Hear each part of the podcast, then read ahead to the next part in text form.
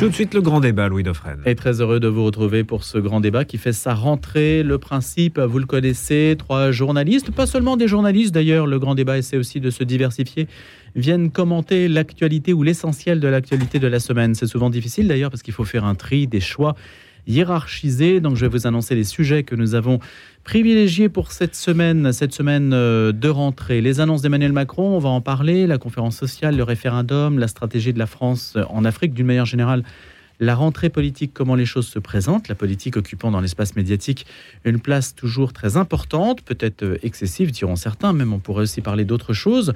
On parlera du port de l'abaya, interdire ou pas, puisque le Conseil d'État a rendu sa décision et que cela peut être clos cette séquence, euh, si tant est que cette séquence, ce genre de séquence autour du voile et des vêtements puisse être close. On parlera aussi de l'interview des parents d'Émile dans Famille chrétienne, interview euh, exceptionnelle, puisqu'il parlait pour la première fois.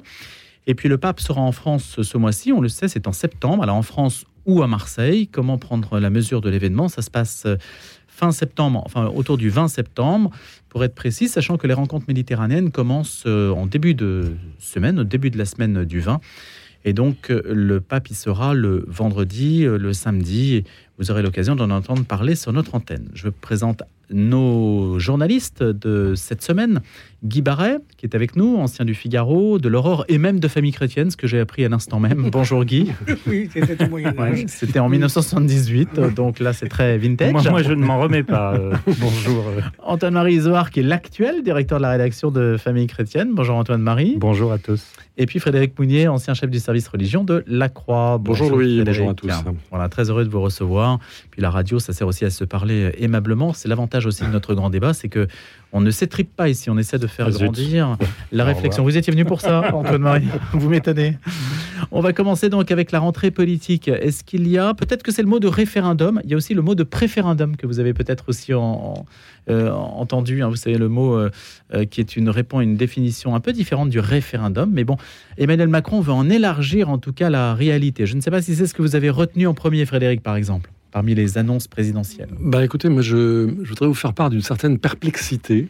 C'est vrai euh, Je je vois pas bien d'où ça vient, je vois pas bien où ça va. C'est un peu comme les États généraux après les, les, les Gilets jaunes, c'est un peu comme les conventions citoyennes, c'est un peu comme le Conseil national de la de la réforme, c'est ça? Euh, Voilà, je, je, vois bien que le président est capable d'une performance personnelle exceptionnelle, ça peut durer 12 heures. Euh, je vois bien que ces annonces sont quand même passées relativement inaperçues depuis hier, c'est l'objet d'une brève par-ci par-là, d'un quart de page. Euh, je ne comprends pas bien, le président est-il seul? Que ne l'a-t-il pas dit ou fait plus tôt? Euh, je renvoie à l'excellent livre de notre confrère euh, Luc Vigogne, Les 100 jours, SANS jours, euh, qu'il a publié après la reconduction de Emmanuel Macron à l'Élysée. on se souvient de cette période avant l'élection, mais après l'élection, où il ne s'est rien passé mais pas l'ombre d'une réflexion, pas l'ombre d'un programme. Donc je ne comprends pas bien où on peut aller. Et enfin, dernier point, euh, je ne vois rien sur la transition énergétique et donc je, sur la transition climatique, donc je m'interroge. Voilà. Mais il y, a eu un Grenelle là-dessus déjà. Oui, mais c'était il y a si longtemps. Et depuis, nous sommes en train de vivre, je rappelle ce que nous a dit le secrétaire général de l'ONU, nous sommes en train de vivre l'effondrement climatique. Voilà, donc je m'interroge là-dessus. Antoine Marizoa enfin, Mon Grenelle, c'était une boutade. C'est ce que je voulais dire par là, c'est qu'effectivement, je, rejoins ce que dit euh, Frédéric Mounier. C'est-à-dire que c'est assez surprenant. On sent bien un sentiment de panique à bord. Euh, après une année, euh, je crois que c'est 10 ou 11 utilisations du 49.3 entre l'automne et le printemps dernier. Et donc la sensation tout de même qu'un président ne devrait pas gouverner comme ça. Euh, eh ben justement, c'est qu'un exécutif. Oui, bien sûr, on entend bien, mais euh, on sent bien que les partis sont un peu pris au piège finalement, parce qu'on leur dit, bah venez. S'ils viennent pas, bah, le président a un beau jeu de dire, bah, ils sont pas venus. Regardez, moi j'ai tendu la main euh, aux 10, 11 chefs de parti du Parlement. Et à l'inverse, euh, là, en fait, pas à l'inverse, mais en plus de ça, le, président euh, leur écrit une lettre, dire voilà, on s'est parlé de ça, maintenant noir sur blanc, voilà, voilà ce que je vous propose, euh, en mêlant un peu la chèvre, le chou, machin. Et puis finalement, il vous faut répondre avant dimanche. C'est-à-dire que là encore, ils sont un peu pris au piège. Donc c'est assez intéressant pour Emmanuel Macron, et j'aurais tendance à penser, et je rejoins aussi là ce qu'a dit Frédéric Mounier, c'est malin finalement, c'est malin Après, est-ce que ça va suffire? Je n'en sais rien. Après, il y a peut-être une porte de sortie, au moins pour 3-4 semaines. C'est la Coupe du Monde de rugby. Je sais que vous l'avez pas mis dans vos sujets, euh, euh, cher Louis, mais euh, ça peut permettre, comme une Coupe du Monde de football il y a quelques années. Donner un peu d'air? Donner un petit peu d'air provisoirement. Si, ça si marche. ce soir, on bat enfin les Néo-Zélandais. Si ça marche.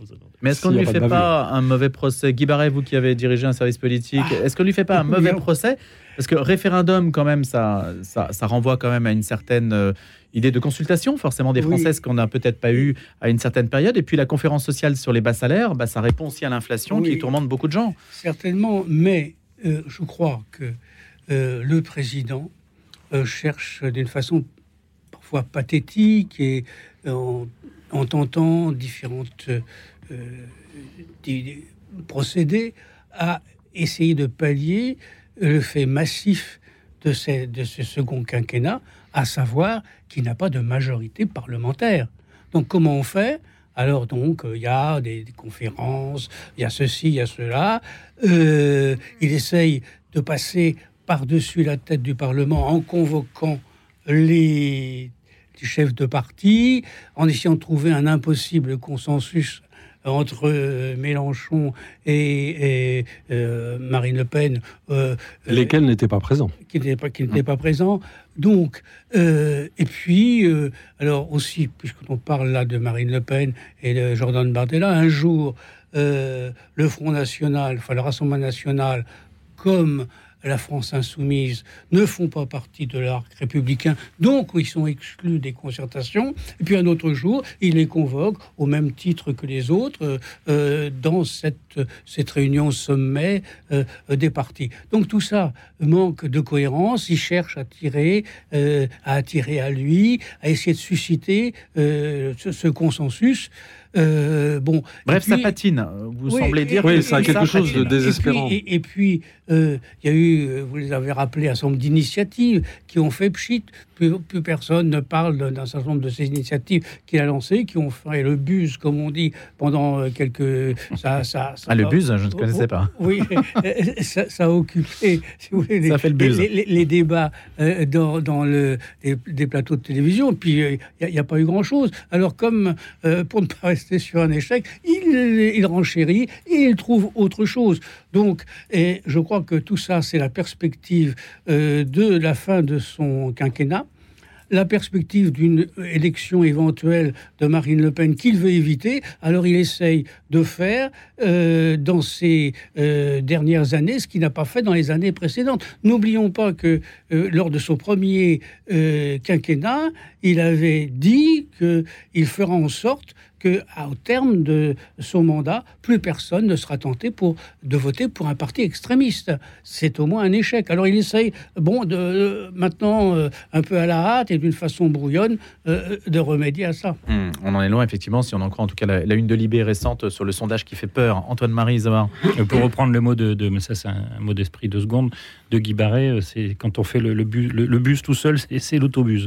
Euh, je, je, C'est bien. euh, enfin, voilà, c'est- on va passer. Faut que J'espère je change le pardonnerez. J'espère que vous me le pardonnerez. Euh, non, ce qui est sûr, c'est qu'il se retrouve en plus avec euh, le vote, je crois, d'une loi de programmation de finances publiques en septembre, où là, ça risque de pas passer, objectivement. Il y a des, il y a des menaces très sérieuses de, de, de, de censure, de motion de censure et compagnie. Et donc, euh, il y a le serpent de mer du référendum, alors maintenant du préférendum qui sort, qui évidemment va plutôt satisfaire, euh, on va dire, les partis de droite, euh, là, plus largement. Euh, et Est-ce qu'on peut imaginer un référendum sur l'immigration, bah, Antoine Marizard Le problème de la question de l'immigration, c'est qu'il faut poser plein de questions.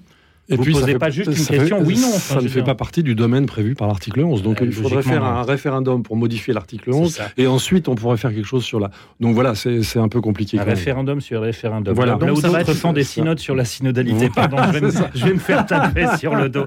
Euh, mais non, c'était encore une. Voilà. Euh, mais voilà, c'est un serpent de mer. Mais alors demain, on va faire aussi un référendum sur la, la fin de vie? Moi, je m'inquiète de ce genre de procédure aussi. Ou, Ou sur la peine de mort, après Ouais, tout. bah, oui, pourquoi pas la peine de mort? Oh bah oui, l'euthanasie, oui, pourquoi pas? Enfin, je veux dire, on va pas. Il y a un moment où la sagesse quand même du Parlement, des élus, des gens qui travaillent, des Alors, commissions. Le Parlement doit- est-il sage en ce moment? Alors ça, c'est encore Voilà. chose. Et là, on peut être perplexe là Vous aussi. Quand on a vu tout ce qu'on a vu pendant les six derniers mois au Parlement, c'était profondément affligeant. Donc là, le, le président tente de passer à côté, au-dessus, je ne sais pas, en dessous du Parlement. Euh, tout ça est pour le moins euh, inquiétant. La stratégie de la France au- au Sahel, c'est un sujet qu'il compte porter au Parlement. Et on a vu cet été à quel point ce sujet pouvait euh, occuper l'actualité avec ce qui s'est passé au Niger. Ça, ce n'est pas, ce n'est pas une bonne idée, Frédéric Mounier, Guy. Bah, déjà, on peut constater que euh, jamais les implications militaires françaises en Afrique n'ont fait l'objet d'une demande d'autorisation au Parlement. Ça s'est toujours fait directement de la part de l'exécutif. Donc euh, voilà, moi je suis extrêmement perplexe là aussi, pardonnez-moi, sur ce qui se passe en ce moment en Afrique. Je pense que c'est tout un monde de références conceptuelles de notre relation entre euh, la France et l'Afrique qui est en train de se, vaporiser. Nous ne comprenons plus ce qui se passe. Il semblerait que nos services de renseignement ont été pris au dépourvu par ce qui s'est passé. Euh, on ne comprend pas ce qui se passe. Ce qui est sûr, c'est qu'il y a une génération de jeunes Africains qui n'en peut plus, qui n'en peut plus parce que peut-être parce que nous, la France, nous avons soutenu à bout de bras euh, des classes prédatrices, corrompues, claniques, clientélistes qui ont conduit leur pays au bord de la ruine, peut-être, pas uniquement. Tout ce petit monde se jette dans les bras de Wagner. Euh, tout ça est profondément inquiétant. Guy Barret, là-dessus. Euh, Là-dessus, euh, il faut voir, je crois que l'Afrique, c'est évidemment un, un continent, mais qui n'est pas euh, particulier, mais qui n'est pas, euh, comment dirais-je, euh, étranger, au- étranger euh, au reste du monde. C'est-à-dire qu'on constate partout, en Europe, euh, aux États-Unis, euh, un sorte de durcissement nationaliste, un souci de retrouver euh, une identité, et euh, ça se manifeste dans les élections en France et ailleurs, partout en Europe, en Europe notamment, hein, y compris en Europe de l'Est. Et donc, ce phénomène-là touche aussi euh, les Africains, notamment les jeunes Africains, qui veulent aussi retrouver leur identité, retrouver euh, euh, leur préférence nationale, si j'ose dire, et que donc tout ce qui le- leur rappelle euh, qu'ils ont été euh, exploités, qu'ils n'ont pas été, euh, qu'ils ont été colonisés, c'est-à-dire en l'occurrence la France, ils le rejettent avec d'autant plus de force. Alors là-dessus, il y a un certain nombre de, de généraux, de politiciens qui, se, qui, qui jouent là-dessus pour assouvir leur volonté de pouvoir. Et, et Ça reste a assez ce- confus hein, et- et dans confus. certains pays. Hein. c'est aussi euh, par rapport à la France, euh, on parlait de l'immigration. Alors on, nous dit, euh, pour éviter que les Africains, notamment les jeunes, ne viennent en Europe, et particulièrement en France, il faut aider les pays africains, il faut les aider du point de vue économique, etc., pour que soit qu'ils restent enracinés.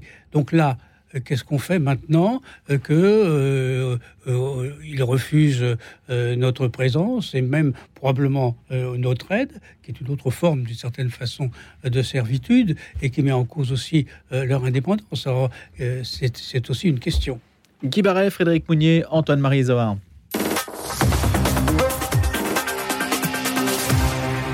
Pas d'abaya à l'école. Le Conseil d'État a validé l'interdiction de cette longue robe couvrante, porteuse, euh, selon lui, d'une logique d'affirmation religieuse prohibée dans les établissements scolaires. C'était le feuilleton euh, de cette rentrée, du début de cette rentrée, qui a masqué aussi pas mal euh, d'autres questions scolaires, peut-être plus importantes selon certains. En tout cas, nous, on en parle forcément, on en a parlé sur notre antenne.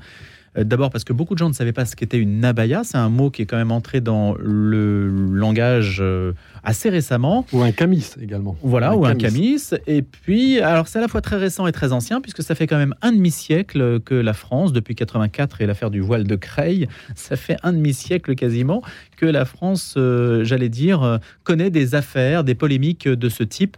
Euh, De, vêtements à l'école et de vêtements religieux. Alors comment un média comme le nôtre et comment des médias aussi comme les vôtres et ce que vous représentez euh, peut appréhender un tel problème, Antoine Marizoard Oh ben moi, j'ai deux, j'ai deux, deux préoccupations et qui pourraient s'a- s'a- s'avérer antagonistes, mais je ne le crois pas. Euh, évidemment, c'est de dire ça n'est pas forcément un vêtement religieux, mais c'est un vêtement qui est porteurs de, de, de, de, de religion et de, de choix religieux, de décisions, de motifs religieux pour cacher le corps de la femme. Et donc, je suis, je suis évidemment comme beaucoup, je rappelle qu'on s'est battu dans certains pays, euh, des femmes se sont battues pour ne pas porter ces vêtements-là. Et certaines se battent toujours. Et se battent encore dans certains pays. Euh, certaines ont payé de leur vie au nom de la liberté et au nom dit-on de cette même liberté, c'est là qu'à mon avis, euh, il y a une vision, euh, mais c'est pas nouveau, assez étroite et biaisée de cette liberté ici. Euh, on se bat au contraire euh, Pour la porter. que- pour, pour qu'on puisse la porter. Et, pardonnez-moi ce en même temps, je me dis attention à ce... Et donc, évidemment, je pense que ce type de vêtements qui pousse au communautarisme, à l'identitaire euh, euh, islamiste, n'a pas sa place à l'école publique. Euh, mais je dis en même temps attention à ce que l'école de la République ne chasse pas totalement Dieu euh, de ses classes euh, au nom d'une laïcité totalement mal comprise, mal, mal, mal intégrée, mal digérée. C'est- pas l'accès au surnaturel qu'il faut interdire. Là, je cite, pour tout vous dire, un éditorial de cette semaine dans notre hebdomadaire, mais bien la propagande islamiste. Donc ne pas confondre et ne pas faire passer l'un avec l'autre, Frédéric Mounier.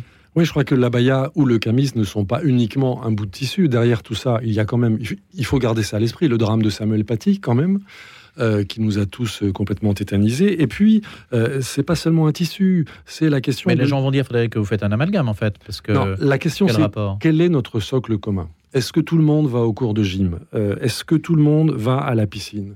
Est-ce que tout le monde accepte les programmes de sciences naturelles? Est-ce que tout le monde euh, accepte euh, la vision euh, scientifique de la, création? Est-ce que tout le monde accepte la République telle qu'elle est proposée au cours d'ins- d'instruction civique je crois que tout cela fait l'objet de contestations au nom des mêmes valeurs qui sont celles portées par la Baïa. Voilà. Et enfin, Mais les catholiques aussi ont, ont pu les contester. alors voilà, euh, oui, enfin, euh, aujourd'hui, ça me paraît, il me semble que les catholiques Par le passé. font, par- font partie du socle commun. Oui, alors là, mais les passés sont tellement divers que. euh, voilà. Et alors, peut-être une petite question pour rejoindre celle d'Antoine-Marie. Euh, que se passe-t-il aujourd'hui si l'aumônier catholique d'un établissement scolaire public porte la soutane? Je ne sais pas. Voilà, c'est peut-être une question qui va se poser. Euh, le Conseil Oui, d'État n'a pas clair. statué en tout cas, Oui, parce oui, qu'à non. ma connaissance, ce n'est pas une abaya cette soutane. Oui, mais c'est c'est une autre forme de tissu qui manifeste ostensiblement une appartenance religieuse. Guy Barret. Euh, sur cette Sauf que c'est celle d'un clerc. Bon, c'est Euh, peut-être la différence sur cette qu'apportera le euh, mais d'un ministre du culte. Absolument, Voilà, d'un ministre du culte. un peu passé que euh, euh, de, le chanoine Kir était en soutane à l'Assemblée nationale, comme l'abbé Pierre, il n'y a jamais eu aucun, pro- aucun problème. Et quoi de plus républicain que l'Assemblée La nationale question, c'est si on va tous en soutane à Euh, l'école. euh, sur la question de la baya, je pense que euh, c'est une, euh, une fausse querelle de savoir si c'est culturel ou cultuel. Pour une raison simple, c'est que dans l'islam, de même qu'il n'y a pas de distinction entre la religion et la politique, il n'y a pas de distinction entre, la culte, entre le culturel et le cultuel. La foi euh, isla- de, de l'islam est, est simple, le credo est simple, il y a un certain nombre de prescriptions euh, et il y a la, euh, euh, qui, sont plus, qui sont plus ou moins observées par les fidèles, sont leur degré de piété. Donc, c'est pas. c'est- culturel, mais c'est culturel la culture musulmane. Au demeurant, dans le, pour un autre, euh, dans notre secteur, si vous avez un marteau, eh bien un marteau, euh, c'est un instrument de travail. Mais si vous assommez votre prochain avec, un marteau, c'est une arme par destination. Eh bien c'est pareil, euh, c'est une robe, mais si cette robe sert à manifester une foi, c'est un instrument cultuel euh, par destination. Le problème, ce n'est pas la robe en soi, c'est la personne qui la porte en fait, ce qu'elle veut en faire. Oui, oui, oui, mais vous suit. si vous voulez, euh, quand on, on parle de, de- de ce qui s'est passé en 1984, la situation, c'est vrai, on peut établir un parallélisme, mais elle est beaucoup plus grave aujourd'hui. Elle est plus grave parce que à l'époque, par exemple, il n'y avait pas les réseaux sociaux et ces prédicateurs en France ou à l'étranger euh, qui, euh, ou ces influenceurs et ces influenceuses, euh, qui fait que les jeunes, qu'ils soient musulmans ou non, ils sont accrochés. Euh, donc, ça aggrave la situation. En plus, euh, euh, euh, il y a, ce sont des jeunes de la troisième ou quatrième génération. Mais ce, à quoi nous devrions, nous, peut-être chrétiens, faire plus attention, c'est qu'on dit, ah voilà, ce sont soit des maghrébins, soit des gens de, ou africains ou d'ascendance africaine. Regardez un peu les jeunes filles françaises hein, qui sont des convertis. Car on parle du prosélytisme à travers euh, cet abaya, mais il y a un prosélytisme qui se fait à l'école. Si je peux me permettre une anecdote personnelle, c'est arrivé il y a dix jours, je ne peux pas raconter. Mhm. J'ai des- enfants, des petits-enfants, et j'ai une petite fille euh, qui s'appelle Salomé, qui est une charmante en demeurant, euh, qui me dit l'autre jour, il y a une dizaine de jours, euh, j'ai peur d'aller à l'école. Je dis, pourquoi tu as peur à l'école? Et parce que j'ai peur de mourir. Je dis, comment tu as peur de mourir? Oui, parce que j'ai peur de mourir, d'aller en enfer. Je me demandais bien quel péché irrémissible ma petite fille avait commis pour. euh. Et je dis, mais qu'est-ce qui se passe? Mais non, c'est ma copine, elle, elle m'aime beaucoup, alors elle ne veut pas que j'aille en enfer. Elle me dit, si tu n'es pas croyante, tu iras en enfer. C'est une petite musulmane. Bon, je vous, je vous épargne la conversation que j'ai eue avec ma petite fille. mais euh, euh, euh, ça signifie quoi? Eh bien, c'est qu'elle lui a dit ça, elle n'a pas dit que euh, petite fille, hein, mais que plus tard, qu'est-ce qui, va se passer? Eh bien, euh, pas ma petite fille, parce que je l'ai reprise en main, mais En quelle Euh, classe est-elle, Guy Barret elle, elle est en. Elle va entrer en CM2. Elle a 10 Ah ans. oui, donc c'est un prosélytisme Voilà. précoce. Et, et- et donc, et, et, et, et- et donc, après, euh, une- la petite fille deviendra un peu plus vieille. On lui dira Mais qu'est-ce qu'il faut que je fasse pour ne pas aller en enfer? Et ben, enfin, tu dis qu'il n'y a, et, et- il n'y a de Dieu qu'Allah et Mahomet et son prophète. À 15 ans, euh, euh, elle va arriver dans sa famille voilée et, et les gens, je ne parle pas de ma famille, mais d'autres, diront Mais comment Qu'est-ce qu'on qu'est-ce qu'on a fait au bon Dieu pour ça? Au, au- au bon Dieu, qui au demeurant n'existe pas d'ailleurs. Mais euh, voilà, donc Hmm. c'est ça aussi le prosélytisme. C'est pas seulement le. C'est pas seulement le vêtement Voilà. Quand François Bayrou dit euh, 90% des musulmans français sont bien intégrés à la société française, c'est une remarque qu'il a faite récemment chez nos confrères de CNews.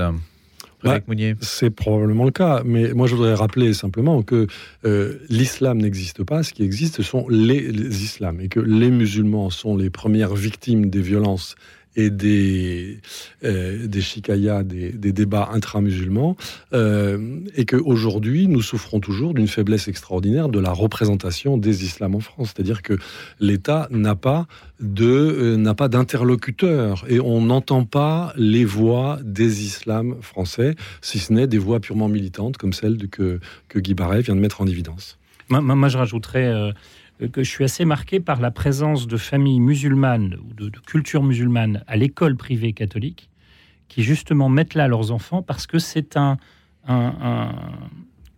le mot ne vient pas comme ça naturellement, mais c'est un lieu sûr euh, de dialogue, de respect et qui ne force pas la porte non plus en voilant euh, une fille, en lui faisant porter des vêtements identitaires et qu'ils savent aussi qu'ils vont recevoir une éducation euh, plurielle, voire catholique, puisque c'est quand même l'objectif euh, de l'enseignement catholique, euh, avec euh, voilà, avec un regard positif. Et, moi, je, le constate de façon très personnelle dans mon entourage, avec des profs de de- d'enseignement primaire, pour pour pour revenir à ce que disait Guy Barret tout à l'heure. Et, et ça, c'est assez rassurant sur effectivement cet islam-là. Euh, mais qui n'est pas l'islamisme qui, qui se bat et de combat aussi en France. Le grand débat revient. Antoine-Marie Zohar, Frédéric Mounier, Guy Barret. Juste après 8 heures, on va parler de l'interview exceptionnelle dans Famille chrétienne des parents d'Émile. Et puis le pape qui va être en France bientôt. D'abord les infos avec Simon Tatro et le grand débat. Le monde vu de Rome, c'est tous les jours sur Radio Notre-Dame. 8h30, 13h et 18h, le journal de Radio Vatican. En Israël, le mur de séparation fait toujours débat. Ce mercredi, le pape a débuté sa catéchèse en revenant sur le credo. Minuit 30 et 5h30, l'actualité de l'Afrique. Rendez-vous avec l'Afrique. L'actualité de toute l'Église, c'est tous les jours et même la nuit. Et même la nuit.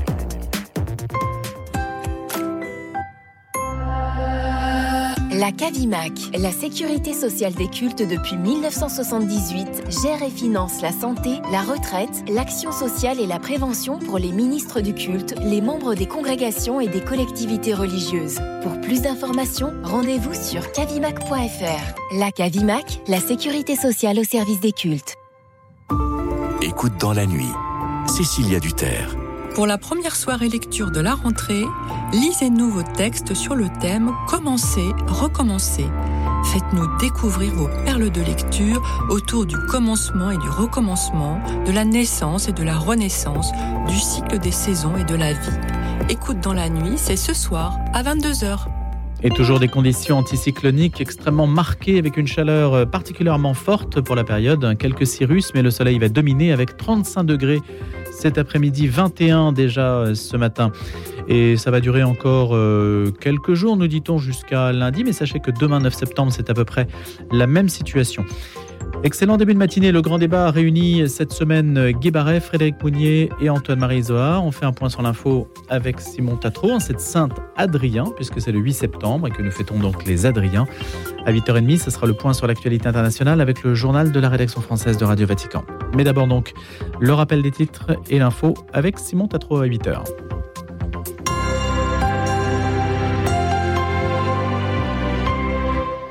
Le pays connaît un épisode de forte chaleur remarquable et inédit pour un mois de septembre, selon Météo France. Par conséquent, 14 départements sont placés en vigilance orange pour risque de canicule aujourd'hui. Tous les départements des régions Centre-Val de Loire et Île-de-France sont concernés. Cet épisode de chaleur s'explique par un blocage en oméga, phénomène qui entraîne une remontée d'air chaud du Sahara provoquée par deux zones de dépression sur le sud de l'Europe. La baya restera bien interdite dans les établissements scolaires français. Hier, le Conseil d'État a rejeté le référé déposé contre l'interdiction de cette robe longue décrétée par le gouvernement à la veille de la rentrée scolaire 2023-2024. Saisi en urgence par l'association Action Droit des musulmans, le juge estime que l'interdiction du port de ces vêtements ne porte pas une atteinte grave et manifestement illégale à une liberté fondamentale, détaille le Conseil d'État sur son site. L'avocat de l'adolescent percuté mercredi soir par un véhicule de police a affirmé hier dans un communiqué que ce dernier est en état de mort cérébrale et non pas décédé, comme l'indiquait mercredi soir le parquet. D'après les policiers, un refus d'obtempérer est à l'origine du drame. L'adolescent a été grièvement blessé lors d'une collision avec une voiture de police mercredi soir. Dans la foulée, le parquet de Versailles a annoncé la requalification de l'enquête initialement ouverte pour blessure involontaire en homicide involontaire. Cette dernière a été confiée à l'IGPN. Une seconde enquête a été ouverte pour refus d'obtempérer et confiée à la Sûreté départementale des Yvelines. Dans le reste de l'actualité, l'inflation en particulier dans le secteur alimentaire devrait ralentir d'ici à la fin de l'année. Elle devrait atteindre 7,2% sur un an en décembre pour les prix alimentaires après des envolées notables des prix depuis le début de l'année. C'est ce que prévoit l'Institut national de la statistique et des études économiques, l'INSEE, dans son point sur les conjonctures économiques en France, publié hier. Le train a eu la cote cet été avec 4% de billets en plus vendus par rapport à 2022. L'écologie est au cœur des préoccupations des vacanciers qui, outre les TGV, ont davantage emprunté les lignes régionales le train est le mode de transport le moins polluant. 40% des TGV ont affiché complet cet été. La SNCF avait prévu cet afflux record et mis à disposition 450, 450 000 billets de plus. Un mot de l'actualité à l'international. À présent, le roi Charles III a rendu hommage ce vendredi à sa mère Elisabeth II, un an après le décès de la souveraine saluant sa longue vie et ses services dévoués, remerciant le public pour son soutien depuis son accession au trône. À l'occasion du premier anniversaire de la mort de Feu Sa Majesté, de mon accession au trône, nous nous souvenons avec beaucoup d'affection de sa longue vie, de ses services dévoués et de tout ce qu'elle a représenté pour beaucoup d'entre nous, a écrit le roi. Et puis on termine avec un mot de sport et le coup d'envoi de la Coupe du Monde de rugby. Le 15 de France aura fort à faire pour son entrée en liste. Ça sera ce soir à 21h15 et ça sera face à la Nouvelle-Zélande. Planisphère, l'émission géopolitique de Radio Notre-Dame, Hugo Billard. Cette semaine dans Planisphère, nous allons parler de Démosthène. Quel rôle joue la parole dans la démocratie? Pourquoi Démosthène est-il devenu un modèle en la matière? Et quelle est sa pensée géopolitique? Démosthène ou la parole en politique, c'est cette semaine dans Planisphère. Planisphère, tous les samedis à 7h30 et le mardi à 20h. Regardez votre fenêtre. Vous ne voyez rien? Là, vous avez vu tous ces euros qui passent à travers? Ne laissez plus s'envoler votre argent. Avec la maison de la fenêtre, changez pour des fenêtres qui vous isolent efficacement du froid et du bruit. En ce moment, la maison de la fenêtre vous offre 20% de réduction sur votre devis. La maison de la fenêtre, un geste pour la planète, un vrai plus pour votre confort. Appelez vite au 01 42 11 0303. 01 42 11 0303. Certifié Calibat et RGE. Suivez le guide. Chaque semaine, Thierry Georges vous emmène à l'autre bout du monde à la découverte d'une ville, de sa culture et de ceux qui y vivent. Suivez le guide, une émission proposée par RCF Jéricho Moselle chaque vendredi à 9h et le samedi à 10h. Le grand débat. Le grand débat. Louis Dauphren.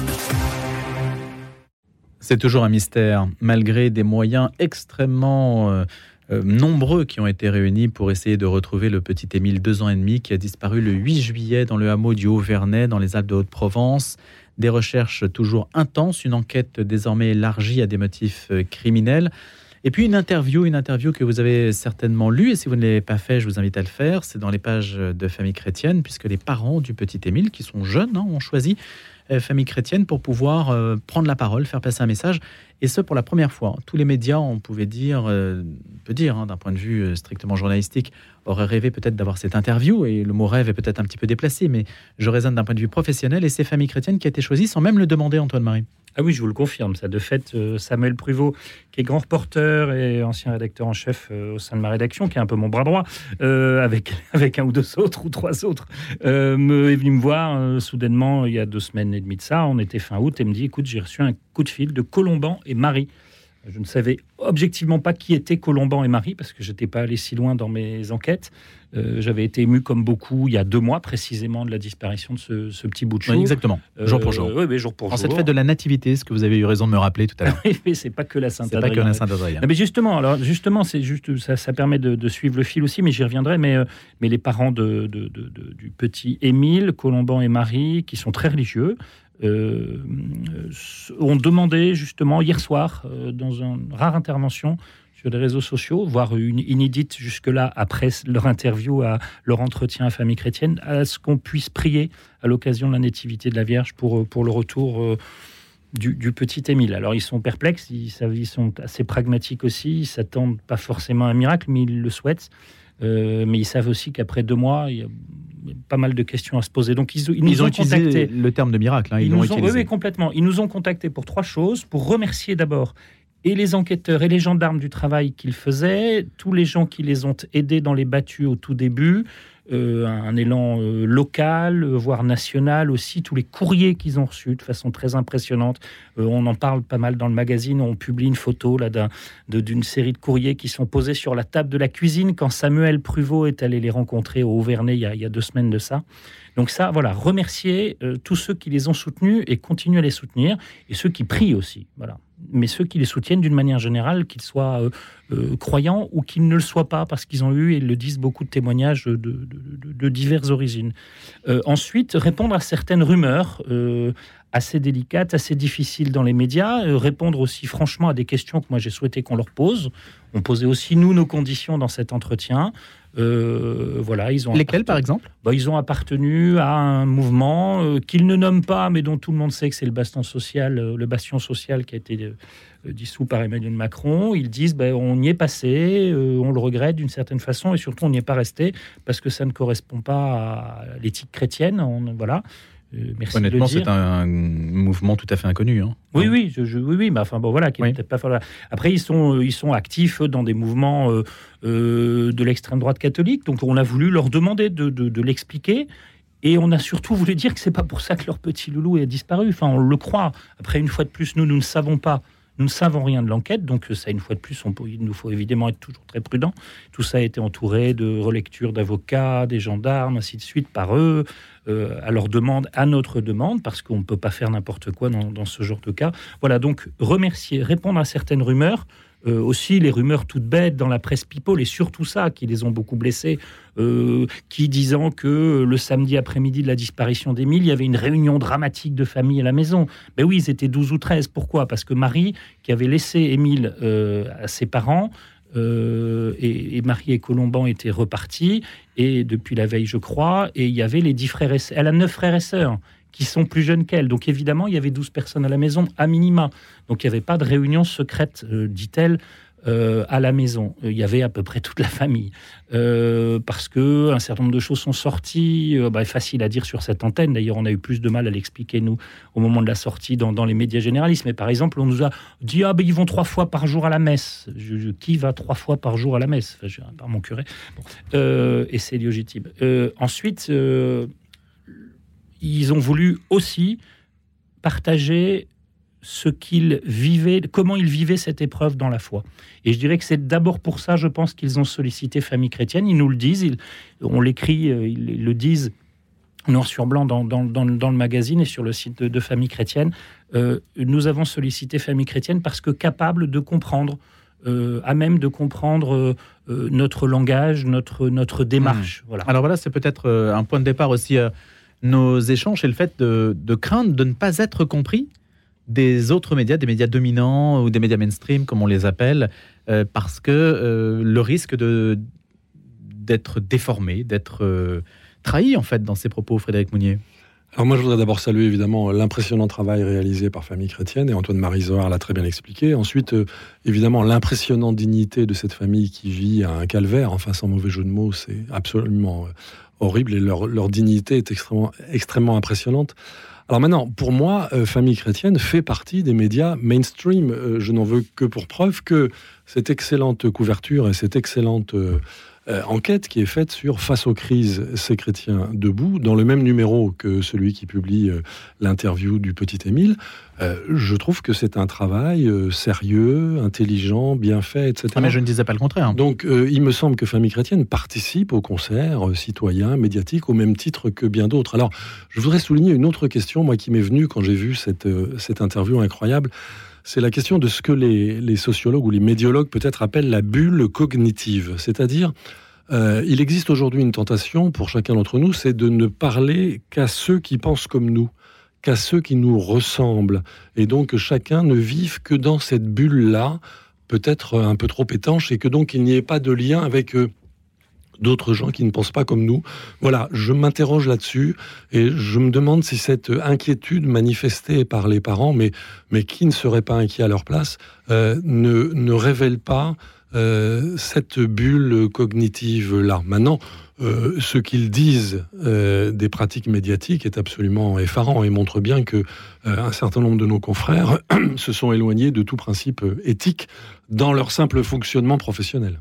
Moi, je, réponds juste un instant à ce que dit Frédéric euh, Mounier, mais je, partage son inquiétude, ça c'est une évidence, et je la partage aussi par les algorithmes qui nous entourent et qui nous font lire ce que nous avons envie de lire. Enfin bon, ça c'est assez connu, et effectivement, il nous faut lutter contre ça, il nous faut le savoir, en avoir conscience et le dire à nos gamins aussi, euh, pour que eux qui sont sur les réseaux, les ceci, les cela. Mais au-delà de ça, la bulle cognitive, c'est un choix, euh, en conscience ou pas. Bon, je veux rassurer quand même, à certains égards, Frédéric, et les auditeurs, mais c'est que Colomban et Marie, nous sommes en contact presque quotidien avec eux aujourd'hui. Parce qu'ils ont sympathisé, ou en tout cas, ils ont eu la sensation qu'ils avaient en Samuel Pruvot, euh, au sein de la rédaction de Famille Chrétienne, quelqu'un qui pouvait un peu les aider, les accompagner, et ils en ont besoin. C'est pas un avocat, c'est pas le grand-père, la grand-mère, c'est pas, mais c'est un journaliste qui connaît bien la bulle médiatique aussi, et il a été Samuel toute la journée du mardi où on a sorti cette interview il y a une semaine euh, et puis un peu moi euh, à mon tour sur des plateaux, encore ce soir sur une grande chaîne d'information continue euh, au fond bleu. nous avons fait et nous continuons à faire une véritable exégèse de cet entretien et de la foi de ses parents. Donc on essaie de les faire sortir de leur bulle. on a été un peu transformé contre notre gré en porte-parole, ce que nous ne sommes pas. Euh, mais on continue à dire voilà ce qu'ils nous ont dit. Ça, c'est mais en écho à, la bulle, hein, parce qu'il n'y a pas tant que ça de bulle dans la mesure où si l'info sort dans Famille chrétienne, eh bien tous les autres médias vont la reprendre. Et donc, en réalité, il n'y a pas de petits ou de grands médias, de médias à part ou de médias au centre. C'est le traitement qui les intéressait, savoir comment ça allait être traité. Après, c'est un risque. Hein. Le respect. Et le respect vis-à-vis de leur foi, de, leur chemin. Non, mais ça veut dire qu'on n'est pas obligé de parler à BFM TV pour avoir de l'écho on peut très bien parler à un média de son choix qui va répercuter et l'info va être répercutée de la même exactement. et Guy et Oui, je crois que on parlait d'éthique, oui, mais il y a aussi le fait que euh, il y a une, les chaînes d'information continue ont un peu modifié euh, le temps journalistique, le temps médiatique. Ce sont des chaînes euh, qui euh, n'ont d'autre objet que l'information continue et en boucle. Donc ils doivent euh, nécessairement trouver des angles euh, à chaque heure quasiment euh, euh, euh, des, angles nouveaux et ils se nourrissent euh, de cela et ce qui fait que c'est disproportionné ce qu'ils font. Je me souviens, je ne sais plus de quelle, chaîne, euh, mais que il fut il y a quelques semaines ou quelques mois, euh, Emmanuel Macron a chanté euh, a cappella avec un, groupe euh, de jeunes gens réputés de droite ou d'extrême droite, un chant basque, etc. Sur cette chaîne, ils ont fait une soirée là-dessus avec cinq intervenants, un musicologue, un politicien. Ouais, bon, ça fait. euh, moi, j'ai Hmm. travaillé essentiellement dans des quotidiens. On en aurait fait une brève, hein, euh, avec une photo un peu ironique. Bon, et alors, donc, devant un événement comme ça, eh bien, euh, la dynamique propre de ce type d'information fait qu'ils sont obligés, je ne dis pas d'inventer, mais d'extrapoler à partir de quelque chose. Et là, en plus, pour, je ne dis pas tous, il y a des exceptions, mais la foi, au moins la foi catholique, leur est une terre inconnue. hein. Voilà, ça c'est très important. voilà, leur intérêt inconnu. Euh, déjà, aller à la messe, bon, euh, euh, quand vous dites euh, Ah ben, je peux pas de, de dimanche, là, je peux je peux pas attendre, je vais à la messe. Comment tu vas à la messe? Pourtant, tu- je pensais que tu un garçon intelligent. Et, et- et, bon, je dirais Je suis, euh, je sais pas quoi, moi, échangiste, euh, bisexuel. On dit Ah bon, très bien. Mais si je dis Je vais à la messe, Comment tu vas la messe Bon, Enfin, quand même, enfin, toi, enfin, quand même, tu vois bien toutes ces, tu crois tous ces trucs. Voilà. Donc, c'est un peu ça. Euh, L'inculture religieuse de la plupart des journalistes, je ne parle pas des journalistes spécialisés, bien entendu, mais dans ce genre de, euh, de médias, qui sont d'ailleurs les jeunes journalistes, moi j'étais professeur d'une école de journalisme, sont formés exactement dans le même moule, bon, et que euh, en soi, la religion est une aliénation pour eux, euh, et, et quelle qu'elle soit.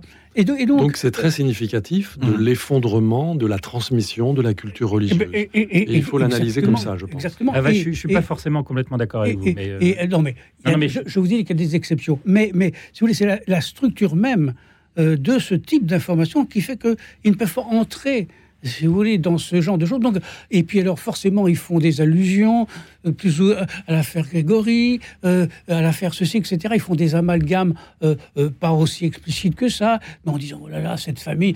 à la messe trois fois par jour.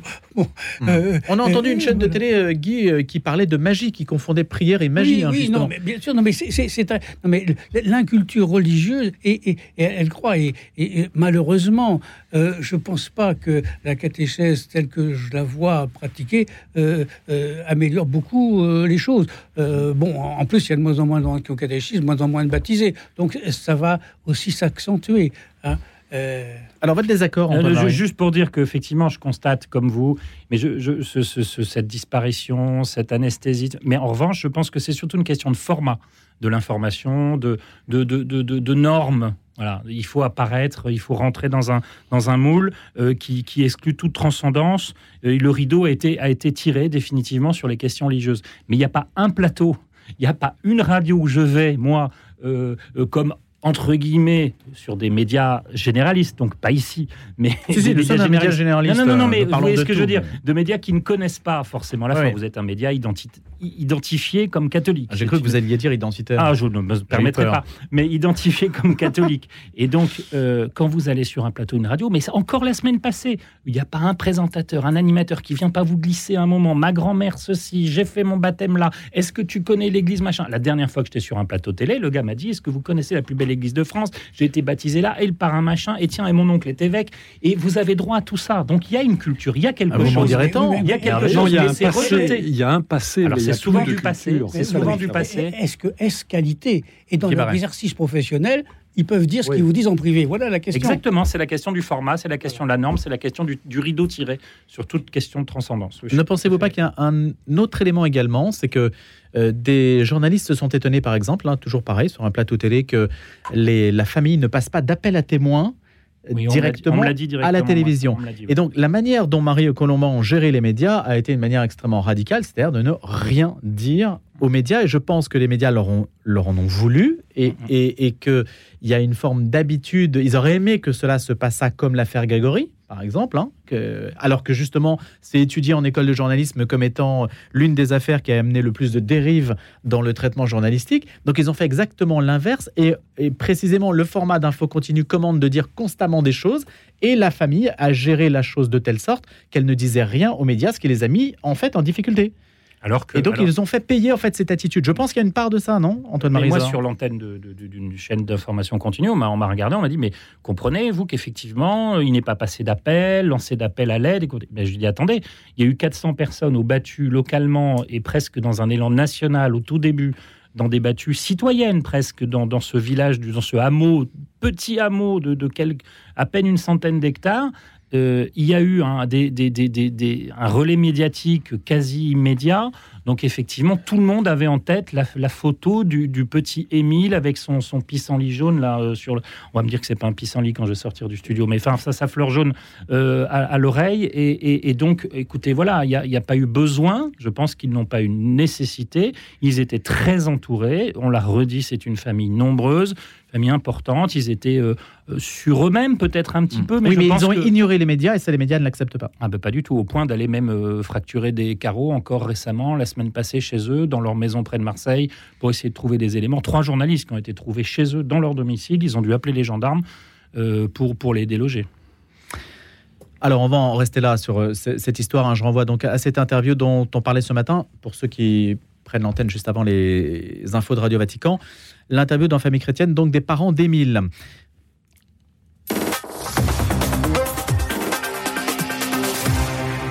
Je peux vous aider à une transition Les parents Ouais. d'Émile, ils sont invités à la messe du pape le 23 septembre à Marseille. Ah bah c'est merveilleux. Mais remerciez-moi, au revoir. Bon, bah écoutez, je vous laisse, euh, je vous laisse faire la suite. hein. Il nous reste euh, un peu moins d'une dizaine de minutes justement oui. pour aborder cette actualité, l'actualité du pape qui vient en France ou à Marseille. Donc, et donc on aura la, la- la joie, en tout cas, euh, de, de faire la synthèse peut-être entre ces deux événements, parce qu'il y a une solidarité. Alors justement, vous me donnez l'occasion d'en parler.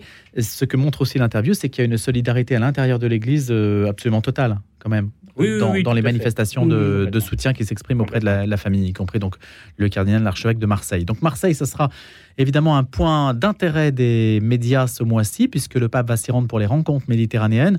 Et puis cela va ouvrir aussi toute une année euh, qui va être marquée par le, le synode sur la synodalité, etc. Un certain nombre d'événements. Comment prendre la mesure peut-être de ce premier événement français ou marseillais? Guy Barret.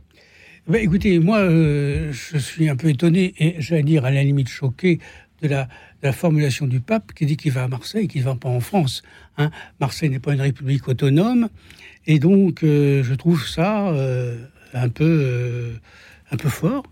Et surtout que, certes, il est l'évêque de Rome, il est le pape, mais il est aussi le chef d'État du Vatican.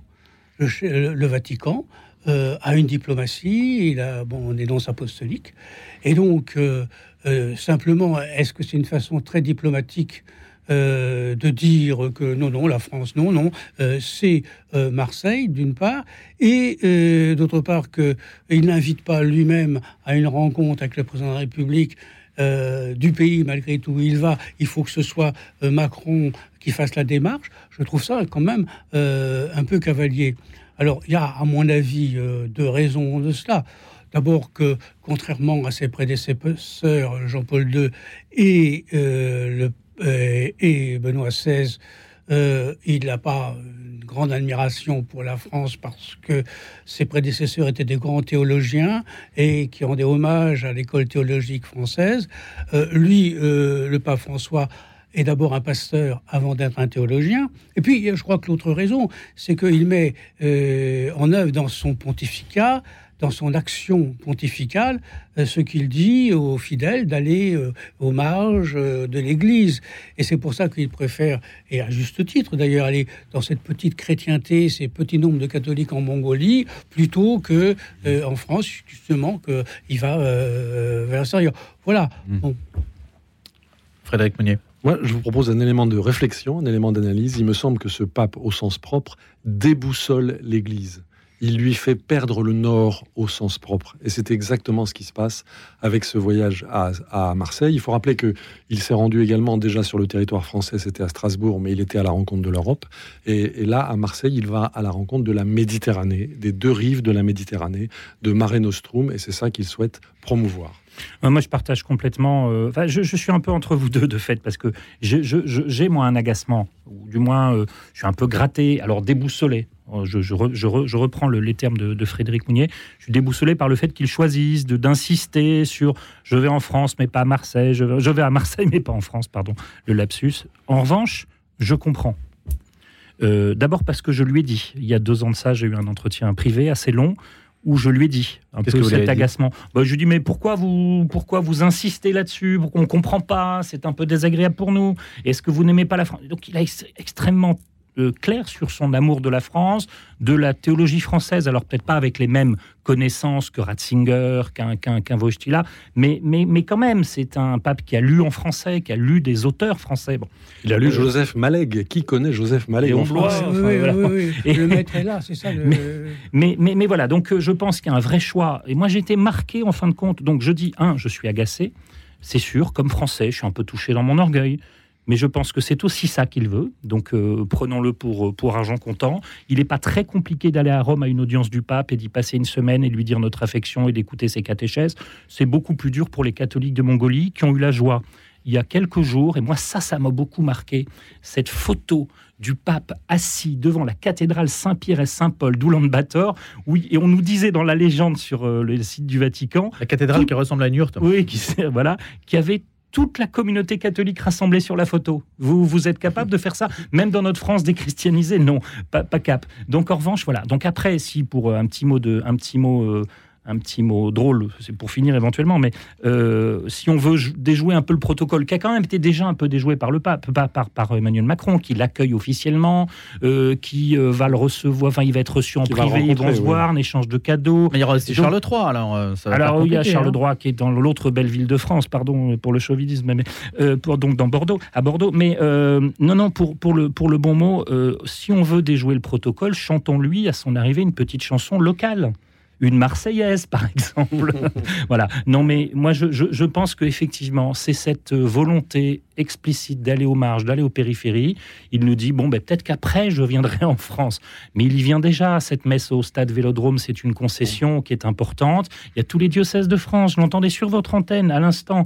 euh, L'évêque de Nanterre, je crois, qui disait, il reste quelques places pour le diocèse de Nanterre pour aller voir le pape. Donc, il faut y aller. Euh, il y a la prière à Notre-Dame de la Garde avec le clergé local, avec les évêques de la- de- de- du, du coin et les évêques français. Donc voilà, il y a une part de, de- de concession au fait que les Français quand même euh, euh, ont envie de voir le pape euh, régnant Mais moi, j'ai et juste une- le lui ça va être le cas, J'ai juste question en fait. Qui a lancé cette histoire Je vais à Marseille et pas en France en fait? Est-ce que c'est le pape lui-même qui c'est a... le pape lui-même, Ce n'est oui, pas une histoire. non, il l'avait de- déjà dit à. Strasbourg. Non, non, euh, non, voilà, non. Moi, je crois qu'il faut se, il faut rassurer Guy Barès. Ça va être une prolongation française et pas seulement marseillaise des JMJ. C'est-à-dire que cette, cette rencontre euh, au Grand Stade de Marseille, ça va être un grand moment. Des gens vont venir de toute la France. Ça va être une rencontre pacifique et on va pouvoir parler et travailler pacifiquement sur des questions qui sont vécues de façon très tendue en France, qui sont les questions migratoires, les questions de justice sociale, etc. Moi, je dis que euh, voilà, ça, ça va être un grand événement français. Un référendum à ciel ouvert? Peut-être. Non, C'est peut-être Un préférendum. attend. Est-ce que justement, euh, sur ces questions-là dont on a parlé au tout début euh, de notre grand débat, est-ce que l'Église peut avoir une voix qui relance le débat intelligemment? Guy Barret, ça sera notre Sur- dernière sur- réflexion. Sur quel. euh, Bah, L'ensemble, de- vous voyez, quand on parle euh, je- la, la oui. précarité, la question migratoire, Oui, euh, toutes ces questions-là. Euh, je pense que malheureusement, euh, dans le domaine social euh, et, et politique, d'une certaine façon, euh, la voix de l'Église est très peu est très peu entendue. Euh, elle peut-être que ça pourrait être l'occasion de la faire est- elle entendre, est justement. entendue, elle est entendue quand euh, il y, a- il y a des paroles très fortes du pape contre l'exploitation euh, des pauvres, des, des, mig- des situations des migrants. Mais quand le pape se prononce contre l'avortement ou se prononce, etc. Alors là, on, là, on dit de quoi se mêle-t-il? Euh, Donc, vous voyez, il y a cette ambivalence-là. On l'écoute d'une oreille euh, voilà, quand il parle des questions sociales et migratoires, euh, sans que ça ait aucun effet d'ailleurs sur la législation, sur la politique des gouvernants. Et puis, mais quand il est contre l'avortement ou un certain nombre de questions socia- sociétales, Il y a moins alors là, là, on dit mais non, ça, c'est au peuple souverain de décider, c'est pas etc. Donc, euh, euh, de toute façon, l'audience de l'Église euh, ne cesse de décroître. Bon, mais mais euh, il y a toujours aussi euh, un noyau encore euh, vigoureux, important de, de croyants qui, un juste un petit chiffre quand même très réconfortant. Un dernier. Quand j'ai fait un, livre il y a quelques années, je disais qu'il y avait 6% des 18-25 ans catholiques pratiquants qui allaient à la messe tous les jours. Les mêmes aujourd'hui sont de 24%. Tous les Donc jours voilà, tous les jours. Voilà, donc ça, de- en quelques années, ça a multiplié par 6. Donc je pense que c'est un élément aussi de réconfort. Dans, Merci beaucoup à tous les trois. Guy Barret, Frédéric Mounier, Antoine-Marie Zohar. Guy Barret, journaliste en- ancien du service politique euh, du Figaro. Antoine-Marie Zohar, qui dirige la rédaction de Famille Chrétienne. Et Frédéric Mounier, ancien envoyé spécial, correspondant euh, de la Croix au Vatican et chef du service religion de la Croix. Merci beaucoup à tous les trois. Excellente journée.